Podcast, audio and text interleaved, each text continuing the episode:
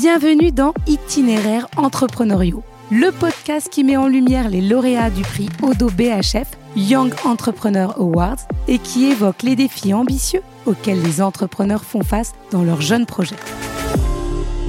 Le prix récompense l'innovation et offre un accompagnement privilégié aux jeunes entreprises à fort potentiel. Odo BHF soutient les lauréats en leur apportant une aide financière et un encadrement dispensé par les meilleurs experts. Dans cette saison, découvrez les 4 startups lauréates de l'année 2023 et leurs expéditions entrepreneuriales. Bonne écoute à tous. Je suis avec Yacine Kabesh, qui est le cofondateur de Circuleg et qui a reçu le prix de l'encouragement Odo BHF. Bonjour Yacine. Salut Laura. Ça va? Ça va super. Alors, dans quel état on est quand on reçoit euh, un tel prix? Écoute, euh, grande joie. J'avoue qu'on on n'y croyait pas trop, honnêtement, sans fausse modestie, vraiment, parce que quand tu voyais le, nombre de startups qu'il y avait et surtout la qualité, on, et aussi euh, face au jury, on, ne s'est pas laissé démonter, mais c'était des questions assez pertinentes. mais au final, on a eu une bonne surprise et on en est content. Donc, est-ce que tu peux pitcher Circuleg? Vous êtes trois associés. C'est ça.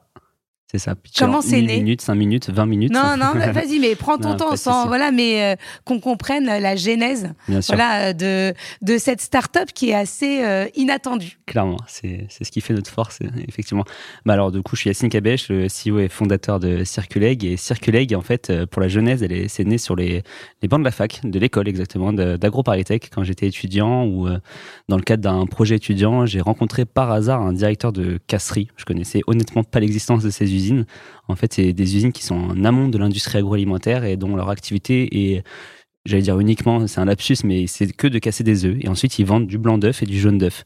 Et, euh, ensuite, donc, j'ai discuté avec un premier directeur de casserie très bienveillant qui m'a montré un peu son, besoin de valoriser les coquilles d'œufs.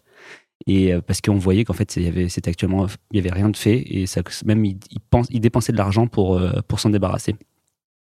Donc ensuite, euh, de là, je, me suis dit, il y a peut-être quelque chose à, à, regarder, à creuser.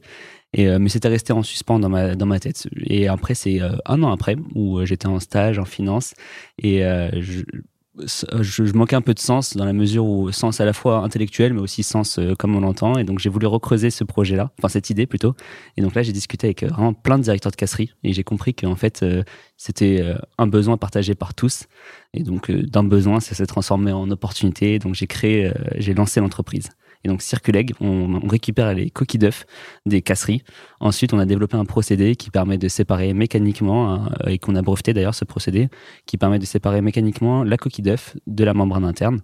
Et ensuite, on revend la coquille externe et la membrane interne en tant que nouvel ingrédient biosourcé, recyclé, décarboné pour d'autres industries.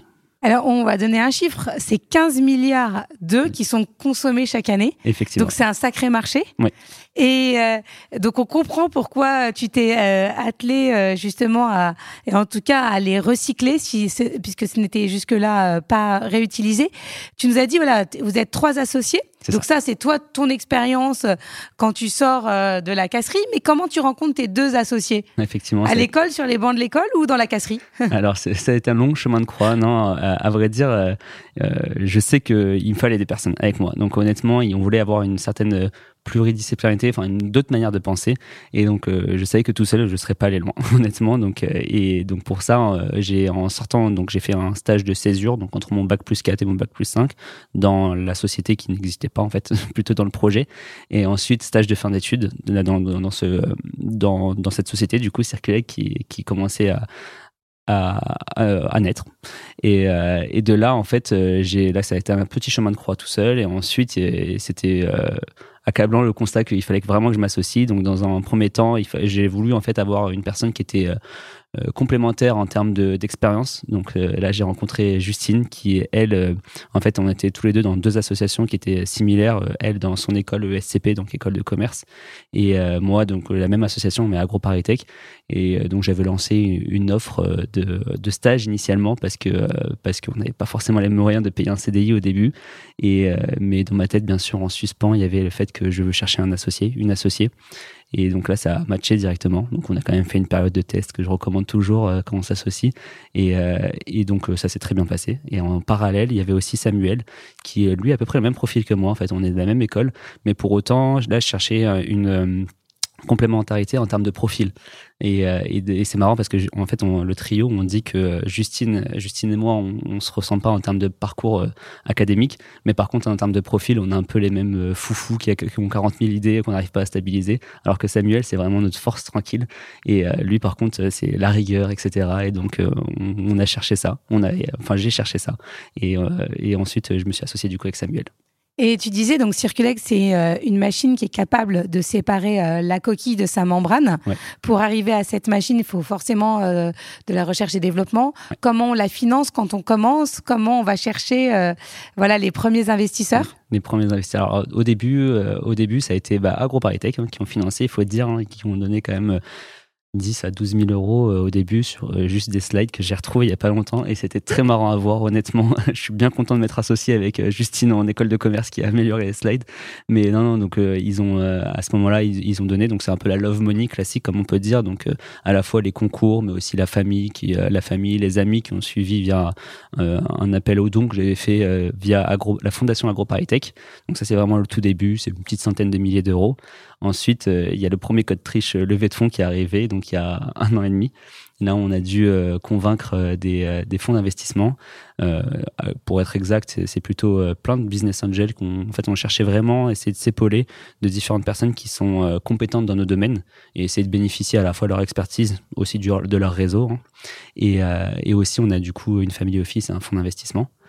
Et donc là, ça a été la première levée de fonds. Et là, Vous on avez levé combien? On a levé un million au total, un million en termes d'equity. Après, il y a toujours l'effet levier qu'on peut avoir avec euh, la BPI. Et là, en l'occurrence, c'était la BPI et l'ADEME et on a cherché aussi un million. Donc au total, 2 millions, euh, 2 millions entre euh, l'equity et euh, la subvention. Ce qui vous a permis, oui, de rentrer dans une phase d'industrialisation et de créer ces machines. Aujourd'hui, elles existent Oui. Alors, en fait, pour retracer un peu l'histoire, donc au début, effectivement, c'était plutôt le laboratoire. Le, le classico-classique d'entrepreneur, ça a commencé à être dans mon garage. et c'est faut dire. C'est le garage ou la cuisine, en général. c'est ça, c'est ça. La cuisine, au bout d'un moment, euh, c'était donc chez mes parents. Donc, ma mère commençait à râler. Donc, on elle nous a envoyé plutôt dans le garage. Et ensuite, euh, et ensuite donc, du coup, les laboratoires d'AgroParisTech, euh, où là, on a commencé à faire des premiers prototypes mais euh, concrètement, c'était la taille d'une poubelle, hein, c'était pas plus.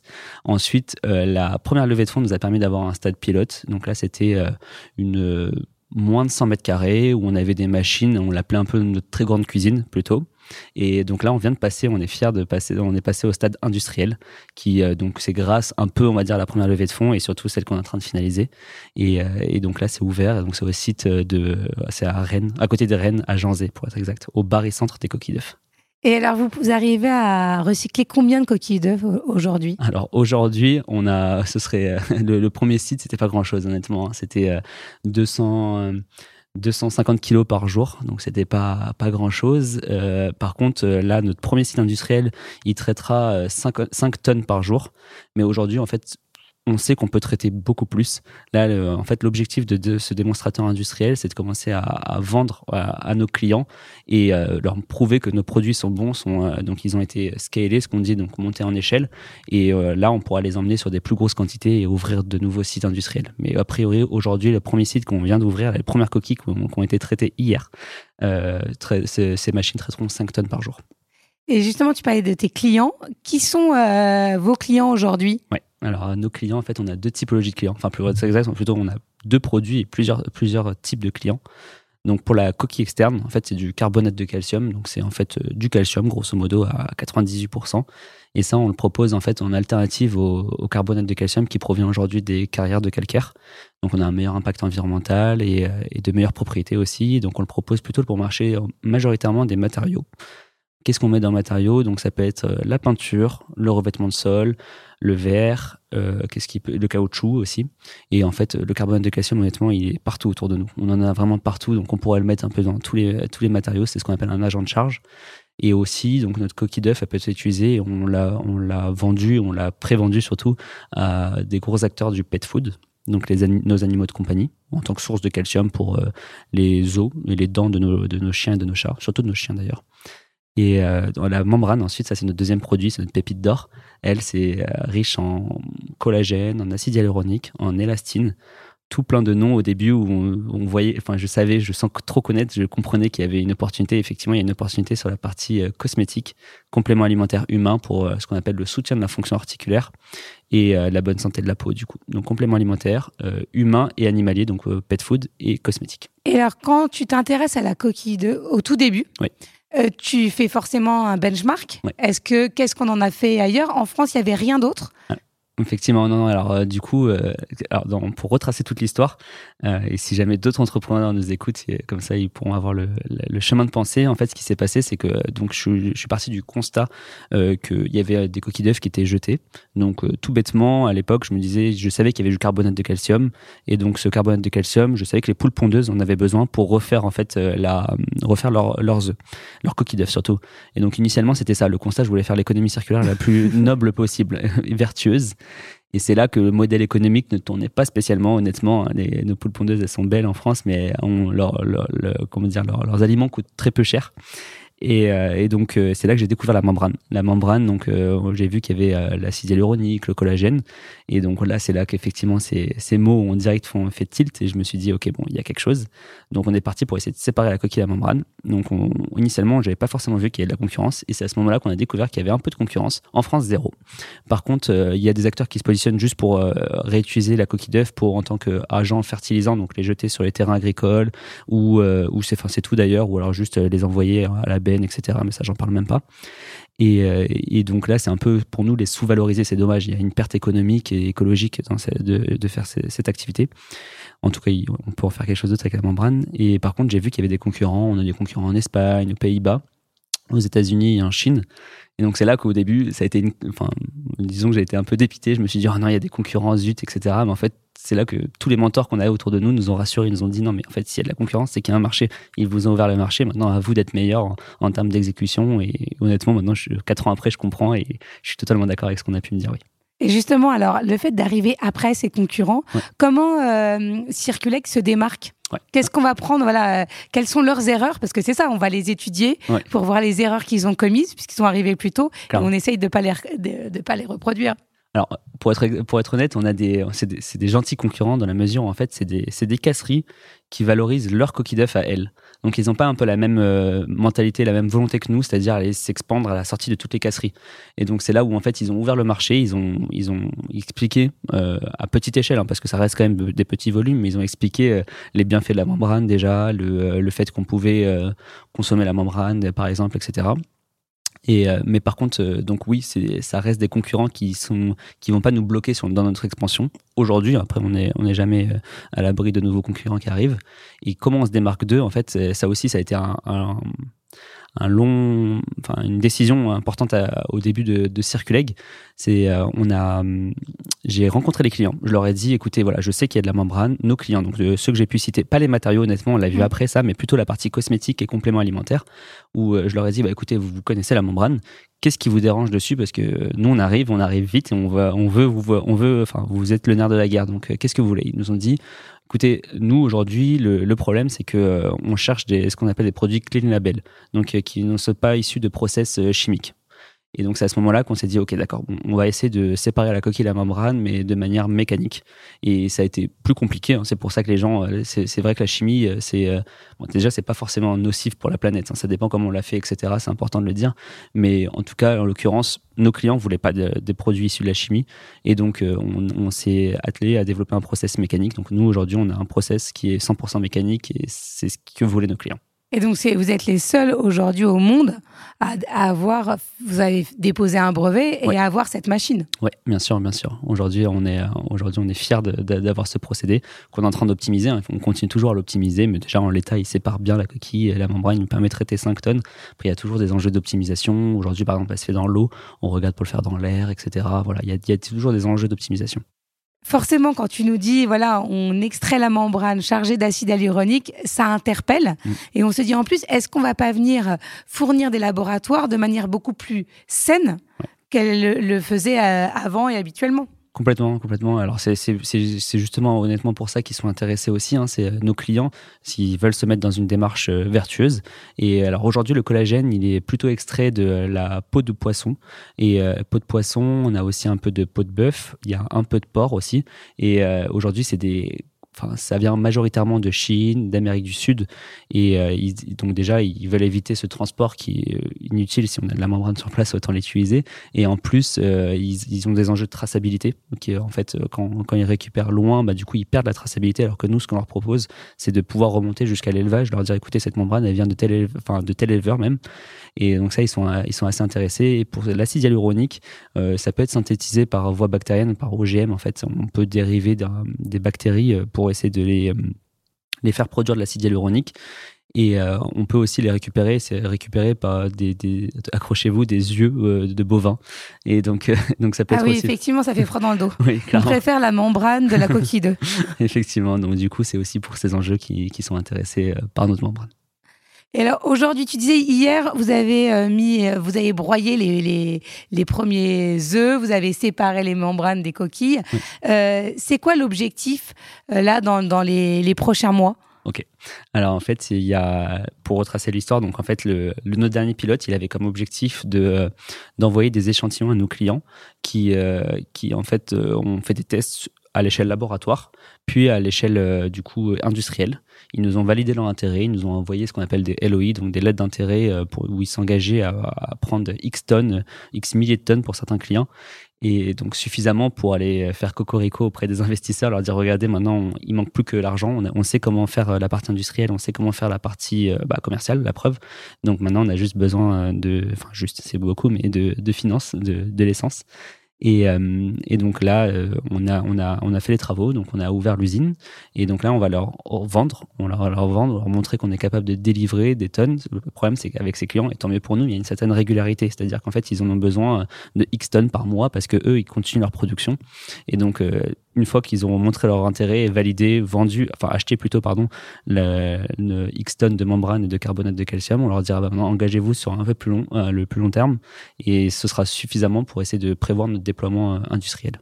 Et le qui dit déploiement industriel dit déploiement euh, évidemment à l'échelle internationale. Bien sûr. Est-ce que vous avez déjà été sollicité puisque quand on a un brevet comme ça, unique au monde, forcément on fait envie. Oui, oui, honnêtement, euh, on, est, sollicité par, à l'échelle. En fait, ce que j'ai pas dit, c'est que les, casseries ont aussi intérêt à valoriser leur coquille d'œuf euh, parce qu'il y a une certaine pression réglementaire hein, qui, les, oblige. Et ça, c'est une, réglementation européenne. Donc, cette pression-là, en fait, elle est subie euh, par, que, que, ce soit par les Français, mais par toutes les, les casseries d'Europe on a la chance, c'est que nos voisins, c'est, enfin, la France, j'ai pas précisé, on est les premiers producteurs d'œufs en Europe, donc c'était logique qu'on commence euh, en France. Et euh, ensuite, par contre, nos voisins sont les deuxièmes, les troisièmes, etc. Et donc, du coup, euh, ils nous ont déjà approchés. Et donc, c'est là qu'on ira. voilà, aujourd'hui, on leur dit que c'est un peu trop tôt et qu'on n'est pas encore prêt pour le déploiement industriel, mais par contre, que ils ont, il y, a une liste d'attente et, ils attendent. Et, voilà. On a deux typologies de, scaling, de montée en échelle. Aujourd'hui, on, notre, notre site donc industriel, c'est une usine à part qui est au Barry Centre, donc au, centre des coquilles d'œufs de Bretagne, enfin plutôt du quart nord-ouest français, donc Bretagne, Pays de Loire, Normandie. Et donc euh, là, on ramène les coquilles d'œufs euh, au centre, enfin au centre donc à notre usine on est en train d'étudier ce qui est le mieux d'un point de vue économique et écologique. Est-ce que ce serait pas mieux aussi de faire des petits modules qu'on accolerait directement à la sortie des casseries? Donc au moins comme ça, on aurait évité le transport des coquilles d'œufs qui étaient inutiles d'un point de vue économique et écologique toujours. Donc euh, là, c'est à voir. Ce sera les décisions, quand tu poses la question de quelles sont les décisions des, prochains mois, là, c'est celui-ci. Parce qu'aujourd'hui, les casseries, elles vous donnent leurs œufs, leurs coquilles, ou elles vous les vendent, ou non, elles vous les donnent, puisque que ah. vous, vous les débarrassez de déchets quand même. C'est ça. Alors aujourd'hui, honnêtement, c'est, enfin oui, c'est oui, c'est donné. C'est, faut pour retracer l'histoire, c'est une c'est une un coût pour elles aujourd'hui, effectivement. Euh, donc là, nous les donne. Donc déjà, il y a un gain. Et là, c'est quelque chose que qu'on porte. C'est le fait qu'on dit si on peut pas arriver et dire écoutez on va on va faire beaucoup d'argent sur votre dos etc si on veut sécuriser notre approvisionnement qui est le nerf de la guerre de l'économie circulaire c'est euh, sécuriser son approvisionnement bah il faut euh, être capable aussi de rétribuer aux, parties prenantes qui ont créé la valeur et donc ce serait les casseries. Donc là à terme ce que nous on vise et qu'on veut c'est euh, même être capable de racheter. Demain ça deviendra on a transformé un déchet en un ingrédient et un ingrédient on l'achète. Et ce qu'on souhaite aussi pour pour le dire mais ce qu'on s'engage pour l'instant c'est que des propos, mais quand on y sera, on, le fera. C'est dès qu'on a de la rentabilité, on veut aussi rétribuer, à ceux qui ont en fait euh, donné la valeur à cette coquille d'œuf. C'est les producteurs d'œufs. Et donc là, ce serait pour essayer de les rétribuer là-dessus et même les enfin pas les pousser, mais plutôt les, inciter financièrement à, faire une transition vers euh, des systèmes agricoles euh, alternatifs. On parle d'impact environnemental. On sait que justement, il y a quand même un gros débat autour des œufs. Euh, et des élevages de poules en cage, etc. Donc, est-ce que vous, par rapport aux œufs, aux coquilles que vous allez récupérer, vous faites attention à ça quelque part euh, au côté bien-être animal, euh, au fait que vous allez euh, vous adresser à des casseries là où il y a des coquilles qui proviennent d'élevages plutôt green? Bien sûr, bien sûr. Alors déjà, ce, euh, ce serait La France, faut savoir qu'on est bon là-dedans, très bon même. En fait, aujourd'hui, 75% de notre élevage, c'est des élevages alternatifs, de, issus des casseries. Tout ce qu'on trouve en tout ce qu'on trouve en GMS, donc en grande surface, c'est 100% des élevages alternatifs. Ça, c'est une réglementation et voilà. Et mais par contre, au niveau des casseries, 75%. Et donc là, nous, on a choisi des partenaires qui sont qui sont engagés honnêtement là-dessus, c'est-à-dire c'est euh, le fait de, de, se sourcer de, de coquilles d'œufs, euh, de, plutôt d'œufs, eux c'est ce qui les intéresse, c'est plutôt les œufs euh, issus d'élevage alternatif. Et nous c'est ça l'idée en fait, c'est aussi de Aujourd'hui, si les éleveurs ne font pas cette transition, c'est aussi par souci économique. Ça a un réel coût de, de, de, le faire, cette transition. Et c'est là où on aimerait bien, à notre échelle, essayer de participer justement à ce, ce petit déclic qui permet de les pousser vers un élevage alternatif. Est-ce que la façon dont est élevée la poule, euh, ça a un impact sur la coquille? Oui, effectivement, c'est la première question qu'on a regardée. Donc là, j'ai des stats euh, assez euh, marrantes. En fait, l'œuf, c'est exactement le même. Le, la coquille d'œuf, c'est exactement la même, qu'elle soit issue d'élevage bio comme d'élevage au sol, etc., même, voire même en cage, c'est exactement la même. Le storytelling, l'histoire n'est pas la même. Les enjeux sociétaux ne sont pas du tout les mêmes. Ça, je veux pas, c'est pas ce que je dis, mais par contre, vraiment, la coquille d'œuf, c'est exactement la même. Qu'elle soit, on a fait des, des, aussi des tests en Europe, aux États-Unis, qu'elle soit blanche ou brune aussi, c'est exactement la même aussi. Et la membrane est autant chargée en acide hyaluronique et en collagène. c'est ça, exactement, exactement. Non, non. Aujourd'hui, Circuleg emploie combien de personnes? On est une petite vingtaine. Et alors, comment on recrute? Comment on recrute, Comment recrute ses premiers salariés? Waouh, on est parti pour, pour deux heures là. C'est, je pense que c'est. Mais les conseils pour tous les entrepreneurs qui nous écoutent, euh, comment on recrute bien, comment on, s'entoure bien? Ouais, non, effectivement. Surtout quand c'est sa première euh, aventure entrepreneuriale. Non, complètement. et euh, comment, comment recruter, comment manager, honnêtement, c'est ce que je dis, c'est, 200. Enfin, ce qu'on dit même avec Justine et Samuel, c'est 200% de nos charges mentales. Il y a, il y a, il y a 100% aussi qui sont sur le, le quotidien, mais bah, aujourd'hui, honnêtement, je sais que quand j'étais seul, j'aurais fait mais un centième, ce serait même gentil avec moi-même de, dire un centième. Si j'avais fait un centième de, circuler aujourd'hui, je serais déjà fier. Mais non, c'est grâce aux personnes avec qui on s'est épaulé, en externe comme en interne. Et donc, comment recruter? Euh, Moi, honnêtement, ce que, ce que je pense, et je pense qu'on est assez raccord euh, chez Circuleg, c'est que euh, ce qui est important, c'est essayer de de creuser qui est la personne au fond d'elle. C'est ses valeurs, mais euh, valeurs, c'est un gros terme aujourd'hui qu'on dit tout le temps, mais c'est en fait, euh, est-ce que c'est quelqu'un de aussi quelqu'un de débrouillard qui va essayer de sortir de sa zone de confort? Parce que l'aventure entrepreneuriale, c'est que des questions et beaucoup d'hypothèses à faire. Et, je trouve que c'est important de chercher ça chez la, chez la personne, des gens qui osent se mouiller, qui se disent bon, ok, je, sais que par exemple pour ouvrir cette usine, euh, je suis conscient de un centième des choses, mais bon, je vais y aller, je vais poser des hypothèses. Les hypothèses les plus urgentes, je vais essayer d'y répondre. Et c'est comme ça qu'on avance au fur et à mesure. Et moi aujourd'hui, c'est ça que je cherche euh, chez les personnes que je recrute. C'est, c'est euh, vraiment les gens qui, qui ont envie, qui sont, qui ont soif d'apprentissage. Quand on t'écoute, on se dit c'est un peu un conte de fées. Euh, T'as l'idée de circuler à l'école, enfin à peine euh, sorti des bancs de l'école. Ça a l'air d'être assez euh, facile. Est-ce qu'il y a eu des échecs? Est-ce qu'il y a des erreurs que tu as commises ou qui vont te servir de leçon, en tout cas, ou que tu aimerais partager avec nous? Ouais, non, clairement, moi j'en ai 100 000. Honnêtement, c'est pas. à chaque fois, j'entends, j'écoute des podcasts comme euh, comme celui-ci, comme celui de Madinès, comme d'autres aussi. Euh, j'entends effectivement, tout le monde dit, euh, j'ai fait toutes les erreurs. Et bah, c'est mon cas aussi. Honnêtement, ça a commencé bah, sur les bancs de la fac. J'ai pas forcément mentionné parce que ils, je sais pas s'ils sont à l'aise, etc. La fac que je mentionne, mais j'avais deux associés au début quand j'ai deux amis, deux amis qui sont toujours mes amis, mais qui ne sont plus mes associés. Et donc c'est les premières choses. C'était c'était les premiers échecs, c'est-à-dire l'association. c'est c'est important. Donc la premier, le premier retour d'expérience là-dessus, je pense que c'est important de. Alors, je suis pas contre le fait de s'associer avec des amis. Je sais que ça peut, ça divise un peu euh, dans le monde entrepreneurial. Moi, je pense qu'on peut faire de belles choses avec des amis. Et par contre, ce qui est important, c'est le fait de discuter. En fait, oser se dire les choses. Et c'est marrant, mais parfois, au fait, le fait que soit son ami, sa famille, on communique moins. Et alors que pourtant, c'est des gens avec qui on peut rigoler, on peut boire des coups, etc. Mais pour autant, on peut pas communiquer. Ce qui est important, peu importe que ce soit ton frère, euh, ton, ta sœur ou ton, ton ami, voire même un inconnu, c'est juste communiquer, tout le temps communiquer. Et là, aujourd'hui, c'est ce qu'on fait avec euh, Justine, Samuel Samuel. J'ai pas forcément mentionné Kristen, ça m'embête un peu parce que c'est notre premier salarié qui aujourd'hui est, aussi dans le capital et donc je, tiens à le Qui est très impliqué. Ah, c'est 100% de, de, la partie technique, c'est Kristen qui le qui le qui l'a et 200% de la charge mentale, elle, est sur elle, sur lui pardon. Et euh, et donc, euh, en fait, on, qu'est-ce qui t'a Qu'est-ce qui t'a euh, plu chez lui la première fois? Est-ce que tu fais plus attention au CV ou, ou tu laisses une part à l'intuition aussi On dit de plus en plus, j'entends euh, certains fondateurs, ils disent il y a quand même, j'écoute ma petite voix, ce que je faisais pas au départ parce que j'étais concentré sur le CV de la personne. Et au final, il faut aussi s'écouter. Ouais, à, 400%. Moi, je, je, je, dis toujours, enfin, moi, dans tout dans le process de recrutement, je suis là tout le temps, et moi, je m'occupe juste de la, justement cette partie feeling où euh, je pense en, toute modestie honnêtement que, que j'ai, hein, que par contre j'ai beaucoup de tard, mais cette partie-là en tout cas, euh, je pense que je l'ai, le fait de sentir et, je le dis.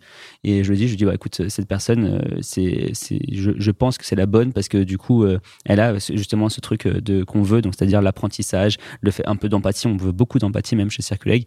Et ça, c'est juste du feeling honnêtement. C'est, on pourrait débattre sans heures avec des indicateurs qu'on pourrait regarder, mais fondamentalement, c'est juste du feeling.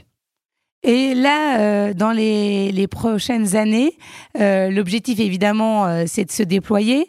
Donc, tu vas devoir recruter encore plus. Euh, dans ces cas-là, vous êtes les trois associés à chaque fois dans le process. À un moment, il va falloir déléguer. Ouais. Est-ce que c'est facile pour toi de déléguer quand on a les mains dans le cambouis depuis le départ, y compris pour tes associés, parce que tu es là aussi au, nom de, de, vous trois? Oui, bien sûr, bien sûr. Alors, la, la, question du fait de déléguer, honnêtement, je sais que c'est des sujets pour certains. Euh, moi, non. Euh, euh honnêtement, je encore une fois, c'est sincère, je le pense, mais je, sais que je ne sais pas faire. Et donc, du coup, euh, si je, même chez Circuleg, en, en, rigolant, à chaque fois, je dis si je veux que ce soit fait, il faut que je le délègue. Parce que sinon, je sais que ça, ça va traîner, je vais, je vais être sollicité un, un, instant T, puis un instant T plus un. Donc, du coup, non, euh, j'ai très rapidement délégué. Par contre, tout en veillant effectivement à ce que, euh, à ce que au moins je, la, la, la, direction soit la bonne, soit la bonne, soit la bonne, et sur le sujet particulier du recrutement. Euh, par contre, euh, j'ai délégué pendant un moment le, recrutement, et, et, justement, je pense que pour les enjeux justement de feeling, etc., il faut qu'on m'utilise encore là-dessus. Et, et donc du coup, maintenant, je reviens et donc je demande à être quelque part dans le process, soit au screening call, donc c'est au début, c'est-à-dire vraiment au, fait de, de, ça dure 15 minutes, j'appelle à l'improviste la personne pour essayer de, et ah oui petit conseil directement, j'essaie de tutoyer, j'essaie de briser la glace pour essayer d'avoir un peu le, vrai ressenti, même si on met toujours un masque dans l'entretien, mais essayer de au moins enlever les quelques masques qu'on pourrait se mettre. Soit donc je suis au screening call, soit au, à l'entretien final, mais je suis quelque part dans le process. Alors, tu nous disais avoir écouté euh, de nombreux podcasts. Est-ce qu'il y a quelque chose euh, que tu as retenu qui t'a fait gagner du temps? Waouh Qu'est-ce que j'ai Dans les conseils que, ou dans les, les histoires justement entrepreneuriales que tu as pu euh, écouter Ou est-ce que finalement euh, on a besoin de faire sa propre expérience? Non, honnêtement, c'est la. Alors, je. aussi si, si, j'ai eu mille apprentissages, euh, par, que ce soit les livres audio comme les, les podcasts, les deux, j'écoute beaucoup plus que je le lis. L'apprentissage, je pense que c'est l'apprentissage qui se retrouve un peu partout. Moi, je trouve que c'est le fait d'essayer de Je, je fais pas semblant, mais en fait, je, en, que ce soit en entretien, que ce soit en, en, en relation client, donc euh, en, en, entretien, mais aussi avec des clients, etc. J'essaie toujours de mettre cette empathie, un peu cette, cette, euh, cette relation humaine, parce qu'en fait, on, est tous des humains et donc on a tous envie de sourire, rigoler, etc. Et ça, je pense que c'est important. Et je sais que je l'ai entendu plusieurs fois qu'on a dit, bah écoutez, essaye de, enfin, essaye de communiquer avec une certaine empathie, etc. C'est comme ça que vous allez avoir euh, des opportunités qui vont s'ouvrir à vous. Et, et je pense que c'est, c'est ce que je dirais. Et ça, ça marche de la même façon euh, quand on va chercher des fonds? Oui, oui, ça, ça, reste des humains, ça reste des personnes qui, euh, qui ont envie d'apprendre, qui, qui adorent. Euh, enfin, s'ils sont généralement les personnes qui sont en fonds d'investissement comme des amis, ils ont choisi ce métier parce qu'en fait c'est riche en apprentissage. Donc ils ont, ils ont, ils sont, ils sont curieux de tout. Donc clairement, oui, oui, je pense, oui, même je suis sûr. Et si on faisait la même interview dans cinq ans, qu'est-ce que tu aimerais pouvoir m'annoncer avec Circuleg? Waouh Ok.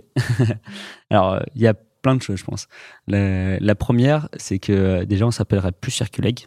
On s'appellerait Circule tout parce qu'en en fait, c'est vraiment ce qu'on veut, c'est euh, ce qu'on veut et on commence déjà à regarder euh, plein de coproduits justement parce qu'en fait, le constat, il a été euh, vu sur d'autres coproduits donc c'est dommage honnêtement d'un point de vue honnêtement économique et écologique, les deux, de, de rien faire de ces coproduits. Enfin, allons tirer ces, ces pépites, enfin la valeur plutôt de ces pépites. Et la deuxième chose, dans 5 ans, bon, ça reste relativement court en termes d'échéance, donc on est quand même, on a, on a pris 70% du marché européen. C'est tout ce que ce qu'on vous souhaite avec Circuleg. Et ma dernière question, est-ce qu'il y a un mantra qui t'accompagne euh, en tant qu'entrepreneur, que tu te répètes, qui te redonne de la motivation mmh. et qui te caractérise? Ok. Alors, euh, Là, je parle de l'entrepreneur, pas de Circuleg. Oui, hein, bien sûr. Euh, je ne serais pas capable de dire la phrase exacte, mais je sais qu'il y en a une. mais en fait, c'est l'idée derrière de, en fait, de donner de donner, donner, donner, donner, et en retour, on aura des, on aura aussi des choses qui, qui viendront à nous. Donc euh, c'est clairement ça. Moi, j'essaye toujours, honnêtement, du peu de mon expérience que j'ai, c'est de donner aux nouveaux entrepreneurs, à des amis qui veulent se lancer, qui ont des, besoin des conseils en management. Et même si je sais qu'il y a des personnes qui sont beaucoup plus pertinentes que moi, bah tant pis, je donne. Et après, ensuite, bah, s'ils peuvent voir d'autres personnes, tant mieux. Et euh, donc j'essaye de donner un maximum. Et honnêtement, on, on me donne énormément. Merci infiniment Yacine, c'était un bonheur de t'interviewer et tu nous as donné beaucoup. merci. Merci, merci et à très vite. Merci à vous d'avoir écouté ce podcast. N'hésitez surtout pas à vous abonner. On se retrouve dans une semaine pour découvrir la prochaine startup lauréate.